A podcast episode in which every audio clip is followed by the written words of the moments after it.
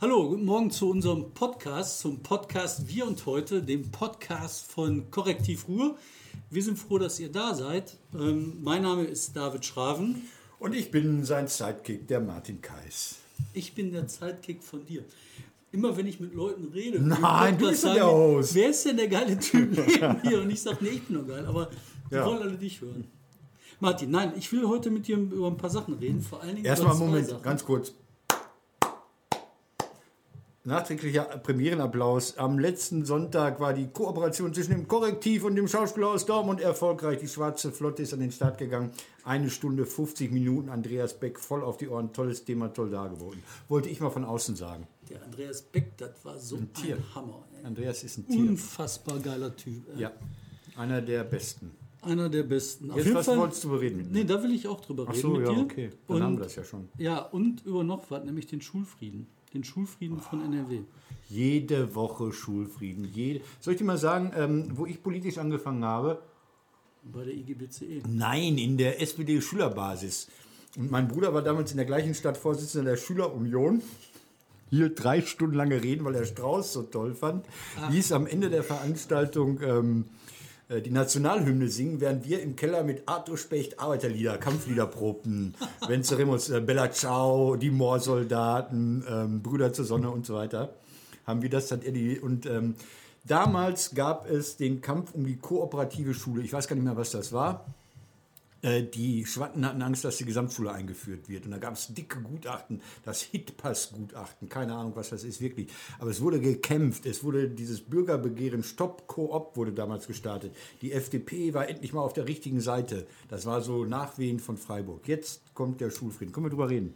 Können wir drüber reden. Worüber willst du denn heute reden? Äh, gar nichts so. so ich habe hier so Schnipsel, ich kann mal über das reden, über das ich nicht reden werde hier, was ich so alles so ausschneide, um bei dir mithalten zu können, was dann aber letztlich doch es nicht in die Sendung geschafft haben wird. Darüber reden wir gleich. Darüber reden wir gleich. Okay, dann fangen wir jetzt an mit unserem super Jingle, der nächste Woche ersetzt wird. Das können wir vielleicht auch schon ankündigen. Von unserem Popstar, dem Popstar. Sollen wir nicht ankündigen? Ja, kündige an, aber das Popstar ist schon wieder, das ist so diese ständige Missachtung der Kultur in diesem Haus. Dem. Was, wie nennt man das denn? Genie. dem Genie, dem Pop-Genie, dem, dem, äh, das sagt man besser auch nicht. Auf jeden Fall kriegen wir einen neuen Jingle. Tommy Finke. Von Thomas Tommy Finke. David Finke. Fink zu Finkenstein, man weiß es nicht. Tommy Finke. Wir sind super gespannt und die werden dann unseren jetzigen Jingle, den 80er Jahre Jingle, ablösen. Und nun herzlich willkommen zu Wir und Heute, dem Podcast von Korrektiv Ruhr. Ich finde ja auf den 80er Jahre Jingle kann man überhaupt nicht tanzen. Ich finde aber, ich möchte dann auch eine neue Leuchte bekommen. Ey, wir holen uns eine neue Musik- Leuchte, wir machen Wahnsinn. alles neu. Ey, mit dem, das muss aufhören. Wir sind mal, das war der Jingle für, für äh, Top 3 jetzt Nein, schon? das war der Jingle für zum Anfang. Ah, okay. Du kannst jetzt die Sachen erzählen, die es bei dir nicht in die Liste geschafft haben. Ja, aber nachher sind da welche bei, die ist bei dir in der Liste. Äh, äh, oder Dann musst du halt zweimal Mm. drüber reden. Also was sehr, sehr schön war, war, dass die tolle Firma Innogy, also RWE wird ja Innogy und die haben jetzt gleich schon Zukäufe im Hightech-Bereich gemacht. Die haben eine Umzugsfirma gekauft, weil die gesagt haben, das passt ja ins Portfolio. Weil ich weiß auch nicht, wenn du umziehst, dann meldest du den Strom um, Umzugsfirma. Ja, die könnten genauso gut eine Pornofirma kaufen, weil man ja mit ihrem Strom auch masturbiert oder was. Ich weiß es nicht. Also so, Innogy kauft eine Umzugsfirma. Das ist ganz, ganz toll hier in Essen. Das war das eine.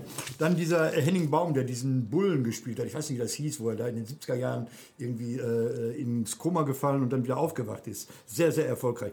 Der wird jetzt nachträglich eins mit seiner Rolle. Die Serie ist ja abgespielt abgedreht und jetzt sagt er, wenn der Lehrer reinkommt, sagt man guten Morgen und hält dann die Backen.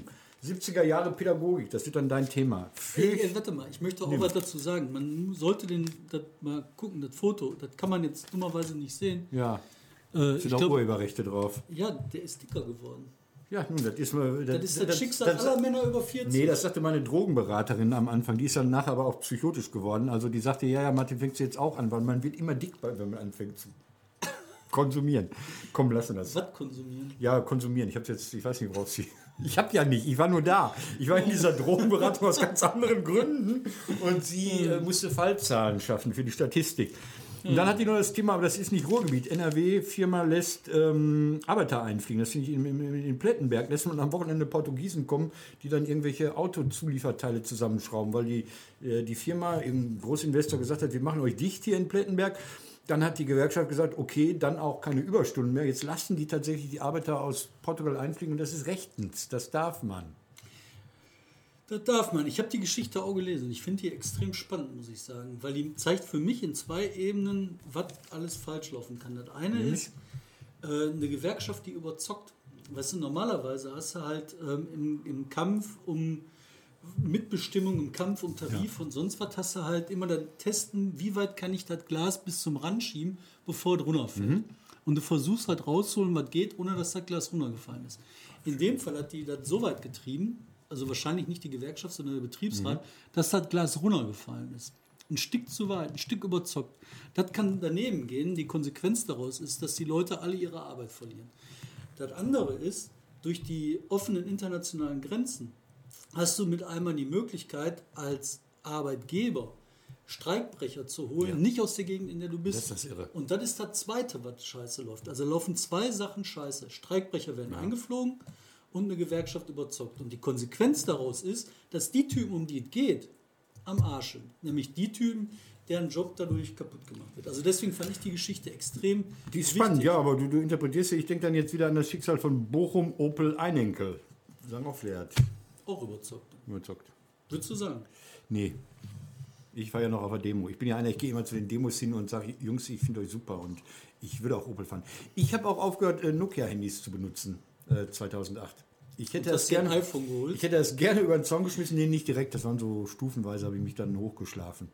Also bei meinem Telekom-Sachbearbeiter am Telefon. Ähm, wir machen die Top 3 oder was? Nee, wir, machen jetzt, wir, nein, wir machen jetzt nicht die Top 3. Ach so, ich oh. möchte nämlich noch einen Schwank erzählen zu Opel. ja. Äh, Opel, das war eine meiner ersten Geschichten. Da war ähm, der damalige Chef der IG Metall von Bochum, Äh, der, der, der Ludger Hinse. Ludger Hinse, der weltbegnadete Künstler, Ludger Hinse. der Künstler, der nachher Kreuze Die Geschichte, lass mich mal erzählen, die hat. fand ich so geil. Der war Ludger Hinse. Da war dann auch mal wieder eine Demo bei Opel. Und Ludger Hinse für die IG Metall hat seine große Rede gehalten zum Kampf für Opel oder gegen Opel, man weiß das nicht so genau. Und da war das erste Mal, dass ich gesehen habe, dass ein Gewerkschaftsfunktionär von der Belegschaft mit Bierdosen beschmissen worden ist. Nicht leer getrunkene, volle Bierdosen. Und der Grund dafür war, Ludger Hinse war Künstler, Ja. der hat Bilder gemalt und zwar kein Scheiß, weiße Landschaft auf weißem Grund. Das Bild habe ich gesehen. Das Bild hat er gemalt, hat das verkauft an die Opel-Typen. Ja, das ist doch super. Also, fantastisch. Wenn das so eine Art Schutzgeld war. Ja, sicher, und die haben dann die weiße Landschaft auf weißem Grund genommen. Das Ja. war ein Stück Rauchwassertapete Ja. auf Leinwand, haben das in Container gepackt, nach Südamerika geschickt und dem Ludger Insel gesagt, hör mal, fahr hinterher. Das war Urlaub, ey. Ja, aber das ist äh, weißes Bild auf weißer Leinwand, das ist Jasmina Reza Kunst, aber das musst du jetzt nicht wissen, das ist ja Ja. Kunst. Ähm, Ludger ist ansonsten sehr ins Sakrale gegangen. Die Kunst damals war, dass die, dass die Gewerkschaft IG Metall, die ja schon relativ weit links verglichen mit anderen ist, die musste quasi während dieser äh, Bildungstage, die es dann nachher geworden sind bei Opel, die Belegschaft überholen und sich wieder an die Spitze zu stellen, um dann gleichzeitig abzubremsen. Das ist denen letztlich gelungen. In dieser ersten großen Welle, die so in, in den Nullerjahren war, äh, äh, waren die völlig konsterniert. Also sowohl beim Betriebsrat, glaube ich, als auch auf jeden Fall bei der IG Metall hier in Bochum, äh, weil auf einmal die, die Arbeitnehmer nicht mehr, nicht mehr mitspielen wollten. Die wollten nicht mehr die Fresse halten, die wollten nicht mehr Schlachtvieh sein, die wollten nicht mehr blöde sein. Und äh, das ist damals der großen IG Metall noch gelungen, sich wieder an die Spitze zu setzen. Dann haben sie so Bischöfe eingeflogen, die da geredet haben vor dem Schauspielhaus. Ich erinnere mich. Komm, lass uns die Und Top Ludger 3. Hinse mit den Kunst. Nein, ich will nicht die Top 3. Ich will jetzt Warum denn nicht? Ich bin doch hier vorbereitet. Ja, aber ich will jetzt von dir hören, warum findest du, hat äh, Opel damals nicht überzockt? Ich meine, die ganzen Typen sind, gibt es die mehr? Warum war das nicht überzockt? Da hätten ein paar Weil hundert Leute arbeiten können. Ja, tun sie ja auch nach wie vor da in dieser Logistikabteilung. Also ähm, irgendwann ist es vor, vor, vorbei mit dem Elend. Also äh, ich glaube, äh, Opel GM hat ja dieses Spiel gemacht, wir spielen verschiedene Werke gegeneinander aus. Mal ist es Lüttich, mal ist es äh, Vauxhall in England, weiß ich nicht, wo die sind, äh, in Polen, Eisenach und wie sie alle heißen. Und wir spielen diese Fabriken gegeneinander aus und, und drücken so lange, bis alle in den Knien sind. Und du kannst das nicht gewinnen. Also die haben eine Überkapazität gehabt. Wir haben anscheinend auf dem europäischen Automarkt insgesamt noch eine Überkapazität. Und da fällt irgendwann was weg. Und dann ist die Frage, gehst du raus? Oder lässt du alles weiterhin äh, jahrelang noch so, so, so in Angst und Schrecken und lässt du dir dann auch alles gefallen von den, von den Leuten aus Detroit? Ich glaube, das ist Detroit. Im Zweifel. Da gab es so schöne, schöne Reportagen in so Blättern, wo drin stand, dass der Betriebsratsvorsitzende in Rüsselsheim, wenn die Neonlampe auf seinem Flur äh, anfängt zu flackern, erst eine Mail nach Detroit schicken muss, damit der Facility Manager dann von Detroit aus in. Aber das ist ein Gerücht. Alles Gerüchte. Ey. Die bauen ich gute möchte Autos. mit dir noch über das Theaterstück reden. Nicht nur, dass ich das super geil fand und Andreas Beck total geil fand, den alten Ja. Titan. Ich habe ja, ich muss ja zugeben, ich lese nicht auf Feuilleton. Oh, Ich glaube eigentlich nie. Ja. Jetzt habe ich sogar Feuilleton im Radio gehört. Ne? Du hast den großartigen Stefan Keim im WDR gehört. Und Stefan ist nun ein bekennender Dortmunderianer geworden. Was ich halt irre fand, war, was ich nicht weiß, ob die das immer erzählen, aber der hat halt erzählt, ne, die Leistung von Andreas Beck sei mit großartig noch untertrieben. Es geht mehr in die Richtung preiset seinen Namen. Ist das normal für Feuilleton-Kritiken? Nein. Ähm, ähm, wir steigern uns so lange, langsam da rein. Also ich könnte jetzt Geschichten erzählen, ähm, als die Nordstadt äh, war. Wie hieß denn das? Diese, man, man bewegt sich durch die Nordstadt und äh, der Intendant äh, Kai Vogels war Teilnehmer ähm, und guckte dann so auf die Stadt vom Hannibal herunter und da versuchte Stefan Keim sich gerade hinter irgendeinem Auto zu verstecken. Ich weiß nicht mehr warum. Und man spielte dann darauf an, dass er wegen seiner Leibesfülle es nicht schaffen würde, sich unter das Auto zu legen. Keine Ahnung. Man mag sich, man schätzt sich. Also der Stefan ist ein sehr, Stefan Keim ist ein toller Kritiker, also nicht nur, weil er wie ich das Dortmunder Schauspiel unheimlich gut findet, sondern weil der äh, parteiisch ist. Und das ist man im Feuilleton oft. Und äh, oft ist man aber nicht parteiisch mit einer Sache, sondern nur in eigener Sache. Oft haut man auf das Theater ein, das der andere gut findet. Also in Frankfurt ist das, glaube ich, so, wenn die FR sagt, dieses Stück ist gut, steht in der FAZ, das ist der größte Scheiß. Und umgekehrt. Und wenn das nicht reicht, wenn das unentschieden ist, ruft man bei der Zeit an, damit dann jemand aus der Zeit auch nochmal draufhaut. Nein, das war toll. Ähm, und ich glaube, der ist wirklich begeistert. Also, und es, es, es sind auch, Entschuldigung, es sind auch Sachen, die begeistern können. Also aus dem relativ spröden Rechercheergebnis, was ihr da habt, ähm, also das ist so Nö, nö, dramaturgisch spröde. Ähm, ein Stück zu machen, das funktioniert und das, das, das lebendig zu machen und den Andreas Beck dann nicht nur über die Bühne zu scheuchen, da irgendwie verschiedene Tafeln hochzuhalten, auf denen irgendwelche Zahlen und Verbindungen stehen, sondern mit ihm diese Geschichte zu erleben, das ist eine ganz, ganz tolle Leistung, und zwar von allen. Also sowohl von der Autorin, also die dann dieses Theaterstück rausgemacht, äh, Ann-Kathrin Ann-Kathrin, Schulz äh, und ähm, Kai Vogels hat das natürlich wieder toll gemacht, aber Kai und äh, äh, Andreas haben schon oft gut zusammengearbeitet. Im Gegensatz zu dir lese ich nicht nur Feuilleton, sondern gehe auch ins Theater. Und äh, von Nora an, also in, bei Nora Puppenheim, ähm, Ibsen, da habe ich, Krogstadt heißt er, glaube ich, da hat der ähm, Andreas Beck so einen fiesen, ähm, subalternen Rächer gespielt. Und das, da kam die Boshaftigkeit so aus dem Nichts heraus. Und das war so eine getriebene Figur, die auf einmal ihre Macht versuchte auszutesten. Das hat er to- toll, toll gemacht. Und in anderen Sachen, wo ich ihn gesehen habe, habe hat das auch toll gemacht. Und irgendwann habe ich ihm ein Buch geliehen für den Urlaub letztes Jahr im Sommer. Das habe ich bis heute nicht wieder bekommen. Aber das ist mir egal. Weil der gut ist. So, das, wann gibt es das wieder, dieses... Ähm, Äh, die, haben jetzt, die bauen auf, dieses Wochenende. dieses Wochenende. Und immer wieder, immer wieder. Immer wieder, immer Dortmund. wieder, immer Komm, die Zeit läuft. Gutes Ding. Ja, ich habe ja noch was, über das ich reden will, bevor du zu deinem Top 3 kommst. Ich mache es heute spannend. Ja. Nein, ich wollte nur ganz kurz, das ist der Schulfrieden. Die haben nämlich jetzt äh, in der letzten Woche ähm, einen großen Schulkreisel gehabt, so einen runden Stuhl, Tisch. Stuhlkreis. Stuhlkreis, runden Tisch. Und haben dann erzählt, dass G8, G9, dass das jetzt alles, muss mal verhandelt werden. Und da ist die Ministerin wieder abgetaucht. Die hat dann gesagt so, ja, das ist jetzt, man weiß es nicht, das war das letzte Mal runder Tisch, nächstes Mal wird erst nach der Landtagswahl gesprochen. Und ich finde, diese Art der Politikverweigerung erzeugt in NRW gerade den Wut Bürgerbildung. Ja. Ja, das wollte ich sagen. Jetzt können wir zu den Top 3 kommen. Ja, machen wir schnell. Komm, Oder willst du jetzt die SPD verteidigen? Nee, ich habe wie gesagt damals äh, für die Kooperative, für die, für die Gesamtschule äh, gekämpft. Ja, ich auch. Lass uns das doch Lange einführen her. endlich. Ey, lass uns endlich Gesamtschule machen. Jetzt kommen wir zu den Top 3, nämlich die besten Geschichten aus Sicht von Martin Kais. Und David Schraven. Die Top 3. So, deine Top 3, Martin. Du bist der Top 3er. Ja, du ja hoffentlich auch. Also, Ich habe äh, Top 3, aber meine sind sowieso besser als deine. Natürlich, weil du bist ja Journalist und ich bin ja nur einfach Bürger. Ja, ihr da oben, ich da unten.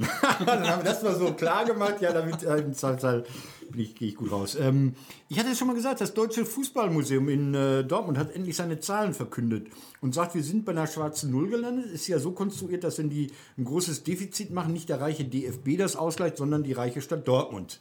Und Uli, Sie- ja, natürlich, ja. Uli Sirau wollte, Uli Sirau wollte das noch ausgleichen oder so, hat mit dem Herrn Nils Baum, heißt er, der ehemalige DFB-Chef, ähm, verhandelt, aber dann war er auf einmal weg und jetzt muss er wieder neu verhandeln. Also, also das Fußballmuseum sagt, wir sind bei der schwarzen Null. Wir haben zwar knapp über 200.000 Zuschauer, Besucher gehabt, wir wollten 278.000 haben. Also es fehlen 70.000 Besucher schon im ersten Jahr.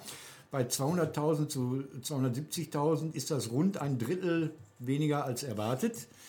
Und das sieht übel aus. Folge in Dortmund ist äh, aber, die anderen Museen müssen Publikum generieren und senken die Eintrittspreise. Das finde ich dann eine, eine tolle Maßnahme. In Essen im Volkwang Museum ist der Eintritt ja schon frei. In Dortmund zahlst du demnächst bei den städtischen Museum, Museen einmalig 5 Euro und kannst das ganze Jahr in die anderen Museen dann mit rein. Und insofern finde ich das toll. Wenn das jetzt, weil da höhere Konkurrenz auf dem Markt ist, geschehen ist, dann hat das DFB Fußballmuseum ja doch noch Sinn gehabt. Finde ich Drei. gut. Meine drei. Meine drei ist die Polizeistatistik NRW. Welche? Äh, die offizielle. Ja. Und zwar gab es eine kleine Anfrage von irgendeinem so Politiker, ich nehme an von der FDP, glaube ich, oder von der CDU, weiß ich jetzt nicht so genau. Daraufhin hat das Innenministerium eine Antwort geschickt, offiziell ausgearbeitet, ans Parlament, die Ja. Grundlage der Politik. Da haben die reingeschrieben, dass die Angriffe auf Polizeibeamte in Essen im vergangenen Jahr, in den vergangenen Monaten um 30 Prozent gestiegen sind. Man könnte denken, Gewalt. Horror. Eins, meine Eins. Deine du hast meine Eins. Mach weiter. Ja, haben die halt gesagt. Und ich finde, warum ist das so schlimm, dass dieser Fehler, ich meine, der, Grund dafür, für diese un, unschlimme, jetzt bin ich dran, um diese un, unfassbare Steigerung, waren Zahlendreher. Genau. Die haben Zahlen vertauscht. Jetzt kann man sagen, das kann passieren. Das kann aber eigentlich nicht passieren in der offiziellen Antwort eines Ministeriums ans Parlament. Was mich daran so erschreckt, ist, dass die das alle für plausibel gehalten haben. Dass keiner drauf geguckt hat und gesagt hat, das kann nur ein Fehler sein. Und wie weit muss das kommen, dass ein ganzes Ministerium für absolut plausibel hält, dass die Gewalt gegen Polizeibeamte in einer Stadt um 30 Prozent gestiegen ist? Und das ist für mich das Riesenproblem. Und Jetzt dazu sage ich dir jetzt etwas, was bei mir sogar auf der Eins war, weil ich wollte jetzt, ähm, äh, Korrektiv hatte darüber berichtet und man hat sich dann so öffentlich oh, auch empört, was, was macht ihr da aus diesem kleinen Zahlendreher so eine große Nummer. Das musst du im Zusammenhang sehen. Die Kampagne, ähm, dass wir armen Beamten, also sowohl die Notfallsanitäter, wie sie jetzt wieder heißen, als auch die Polizeibeamten, ständig angegriffen werden, ist älter. Ich habe die zum ersten Mal kennengelernt im Jahr 2011. Im Jahr 2011 haben Polizeigewerkschaften, und zwar auch die gute Polizeigewerkschaft, auch die GDP, die im Gewerkschafts DGB ist, auch mit die, den Nebensätzen. ja, die mit den Nebensätzen, auch die Gewerkschaft hat 2010, 11 angefangen zu sagen, wir Beamten müssen besser gesichert werden mit Sondergesetzen. Also es gibt Gesetze, die dich natürlich schützen als Beamten, wie jeden anderen auch. Also Widerstandsparagraphen gibt es da noch äh, gegen Vollstreckung und so weiter und so fort. Natürlich gibt es Beleidigung und Körperverletzungen, wie sie alle heißen. Die haben systematisch angefangen, da äh, Klientelpolitik zu betreiben. Das hat sich anscheinend so festgesetzt in den Köpfen, dass das jetzt aufgegangen ist. Dass jetzt, wenn so ein, so ein bescheuerter Zahlendreher, also wo man drei Quartale äh, dieses Jahr verwechselt mit der Gesamtstatistik des letzten Jahres, dass wenn das in die Öffentlichkeit gebracht wird, alle Leute für plausibel halten. Jahrelanges Zermürben. Und das ist so in vielen politischen Bereichen so. Das war damals bei der Pflegeversicherung.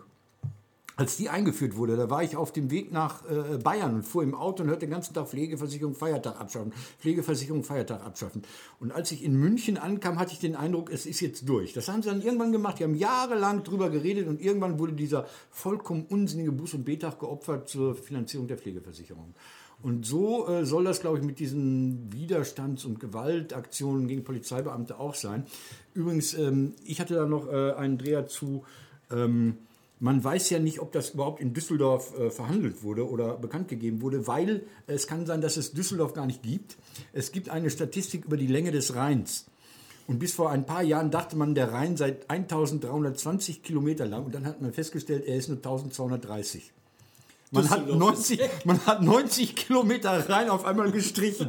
Nachdem man 100 Jahre lang diese Länge einfach wiedergegeben hat, hat Hat man irgendwann gemerkt, nachgemessen. wir haben 90 Kilometer weniger. Also das heißt, solche Dreher sind historisch. Und ich glaube, ähm, bibeltreue Christen haben auch lange gedau, äh, gebraucht, um festzustellen, dass Männer genauso viele Rippen haben wie Frauen. Weil sie dachte, okay, das war meine Eins, hast du mir vorweggenommen. Komm, kein- weiter. egal, meine deine zwei. zwei. Hm? Meine zwei war, ähm, wir sind äh, jetzt im äh, Festtagsmodus. Ähm, Ende Oktober, Anfang November. Da ist nicht nur der schöne Allerheiligen, der gute Feiertag, es ist auch dieser Reformationstag, den Ältere noch kennen. Jüngere sagen dazu ja Halloween. Also Hall Halloween, formerly known as Reformationstag. Jetzt machen wir das große Fass auf.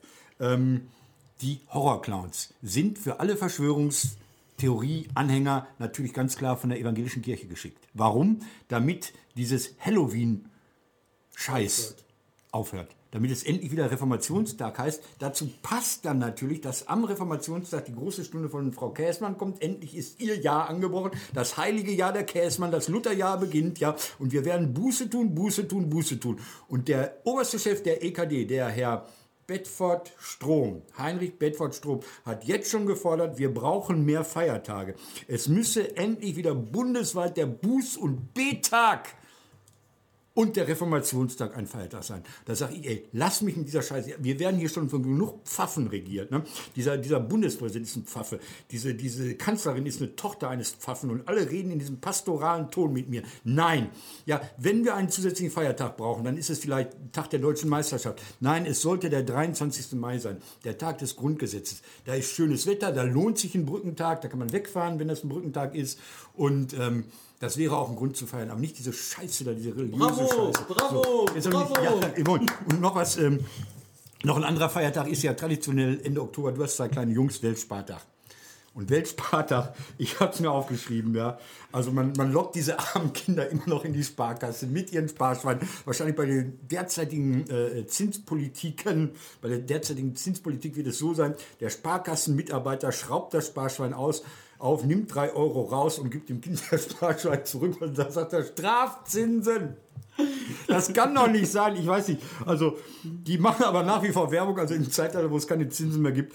Auch mit kleinen Summen kann man große Ziele erreichen, denn durch eine solide Anlage wächst dein Geld stetig Schritt für Schritt. Und nach einigen Jahren verfügst du über einen schönen Betrag, um dir auch größere Wünsche zu erfüllen. Der Weltspartag ist die ideale Gelegenheit, um mehr aus deinem Geld zu machen. Das sagen die lügen die Kinder an. Die lügen die Kinder an. Was kriegen die dann? Lineal, das nachts leuchtet. Ja.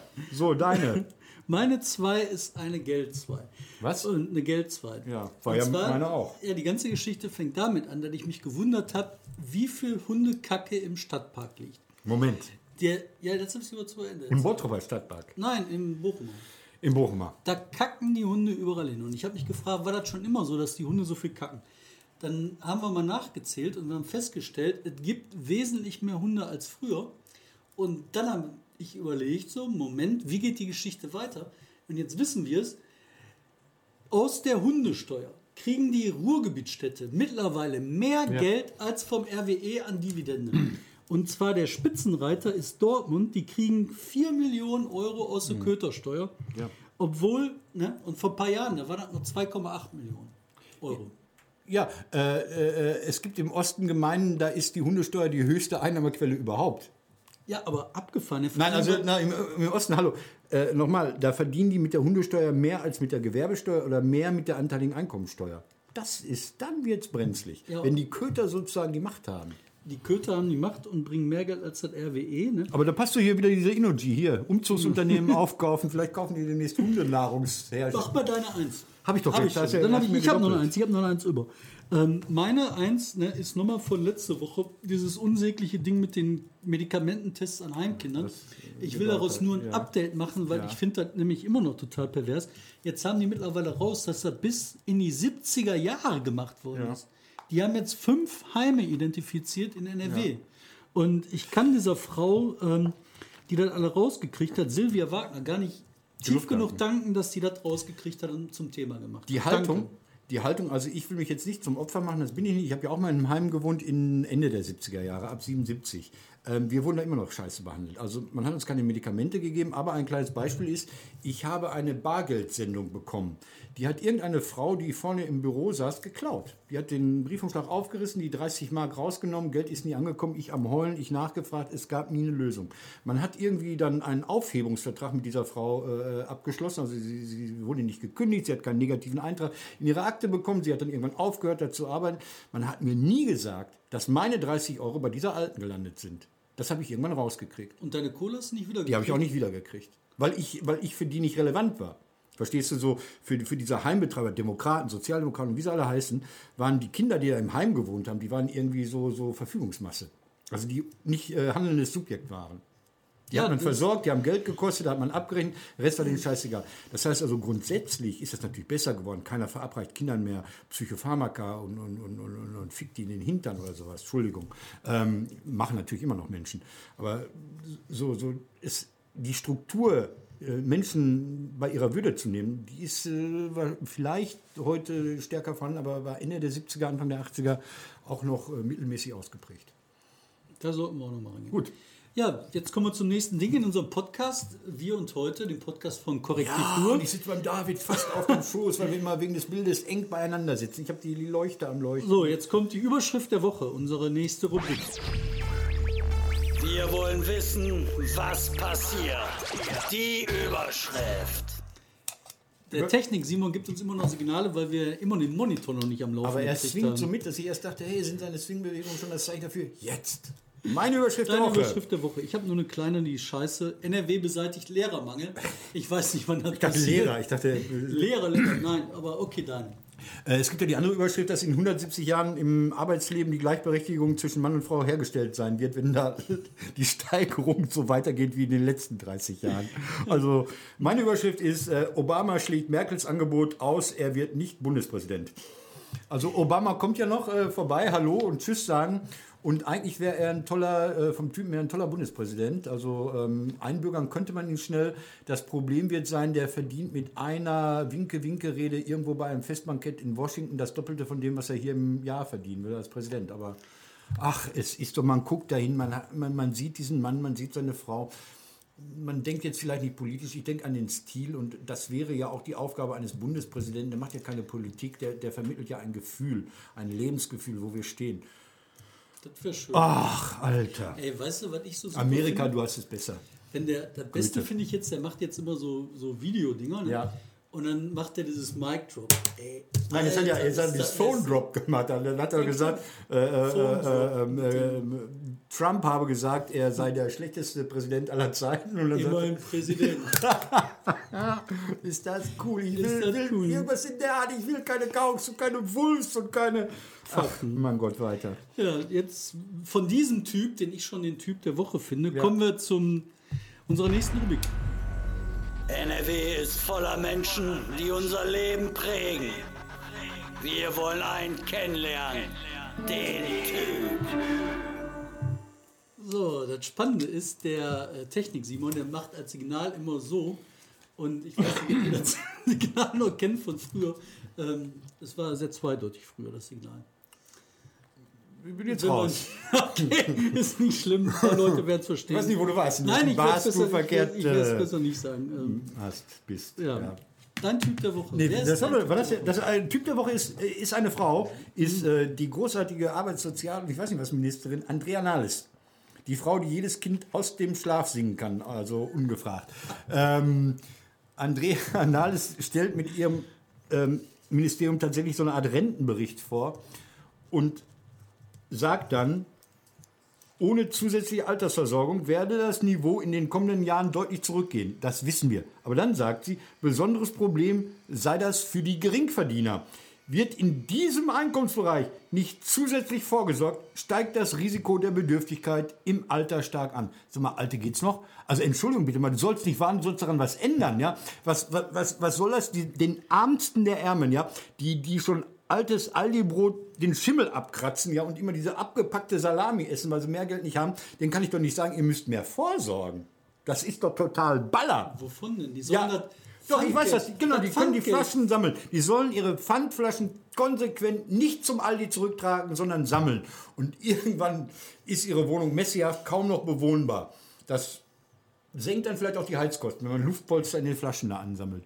Und wenn sie dann mit 65 die Flaschen zurückbringen, was übrigens eine Frage ist, die mir noch niemand beantwortet hat, wie viel Geld verdienen die Plastikflaschenherstellern an den zahlreichen Flaschen, die nie in den Supermarkt zurückkommen? Das ist, glaube ich, das dicke Geld. da. Das ist richtig dickes Geld, weil du machst es wahrscheinlich auch nicht immer, dass du jede Mineralwasserflasche, die du irgendwo am Strand und so bis nach Hause zurückschleppst und dann in den Supermarkt bringen lässt von deiner Frau. Ehrlich gesagt. nee, Er lässt ja ich, Kinder für sich arbeiten. mach ich nicht. Nee, Aber ist das ein Witz? Ist das ein Witz? Ich kann doch nicht hingehen und sagen, Leute, ihr müsst mehr vorsorgen, sonst klappt das nicht. ja, vor allen Dingen bei Leuten, die kein Geld haben. Was ich aber spannend Ich werde sowieso am Ende. Ich könnte nächstes Mal meine Vorausberechnung äh, mitbringen. Bin ja KSK, Künstlersozialkassenmitglied. Die ist ja auch immer in Gefahr. Arbeitgeber sagen, wir wollen das nicht zu kompliziert oder so. Scheiß Künstler geht mir am Arsch vorbei. Ähm, ich bekomme so eine Grundsicherung, so, ah, egal. Ich will nicht klagen. Nein, ich, ich finde ich werde auch in 30, 40 Jahren hier noch. Ich habe ja eine, eine ganz, ganz klitzekleine persönliche Geschichte mit Andrea Nahles Oh. aus meiner Studienzeit. Ich habe mal irgendwann trunkenen Hauptes vor einem Irish Pub gestanden und das Lied von äh, We Are All a Part of Jackie's Army gesungen. Altes irisches Fußballlied. Und da kam die Andrea Nahles auf mich zugestolpert und hat mich angebrüllt, was ich da für eine militaristische Scheiße singe und was ich für ein Arschloch bin. Und ich sage, ey, ich gucke Fußball und singe irische Fußballlieder. Was will die Alte von mir? Die hat auch keinen Spaß in der Backen. Nee, die ist äh, Spaß äh. Ja. Jetzt deine. Meine Eins ist kurz und heißt Sascha Kreuzig. Sascha, mal, ah, da musst du mir helfen, ja? Sascha Kreuzig ist der Landesvorsitzender der Partei Die Rechte, ein echter Nazi, waschecht mit Stempel unten drunter, ein extremer Vollpfosten. Und Sascha Kreuzig bietet für 600 Euro Trauerreden an. Das habe ich jetzt gehört. Also der muss das machen, weil er wollte gerne äh, Volljurist werden. Das hat nicht geklappt. Jetzt muss er irgendwo Geld verdienen. 600 Euro? 600 Euro für Sag eine mal, was macht Trauerrede. er? Hält er die nackt? Masturbiert er dabei oder was macht er? ab, ab. Ich weiß nicht, welcher Blödmann sich ein Nazi ans Grab stellt, Ja, damit er eine. Trauerrede hält. Ja, aber irgendwann stirbt die SS aus, weißt du? So, also, naja. Auf jeden Fall ist das mein Typ der Woche. Er versucht ein Business aufzuziehen und er wird scheitern. Ich kann das Scheitern. Ja, aber können wir ihn nicht mal laden? Also so äh, zum Probereden. Also ohne Geld. Also wir, wir bieten ihm eine Plattform, so ist das doch. Eine Hand wäscht die andere. Alter. Und dann. In, lassen wir ihn in den Waldraum reden und die Asche verstreuen. Ey, die Asche haben sie weggemacht. Ja, die ist weg. Aber Wenn das, nicht mal, wenn das nicht mal so Gruftis waren, die jetzt irgendwie nicht so Satanisten oder so. war.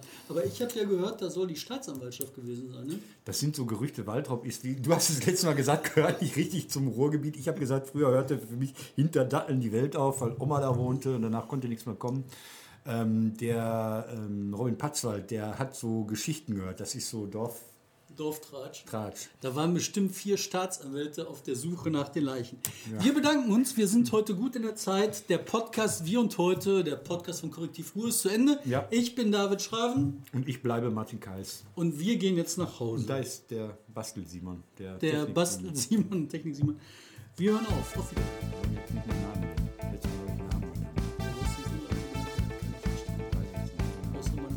Und alle meine Kumpel. Und alle Google, Google, Google. ja, dieser, dieser der Typ ist aber 600 Euro. Also ich, ich kenne jemanden, der macht das. das ist Ludger, weiß nicht, der hat früher so Schauspieler gemacht und äh, ist hier angestellt worden und der hatte so eine Strategie, was er dem Trauern. Ich meine, das ist Arbeit. Du fährst hin zu den Trauernden, lässt was erzählen über den Toten, stimmst dich so ein bisschen ein, weil der Musik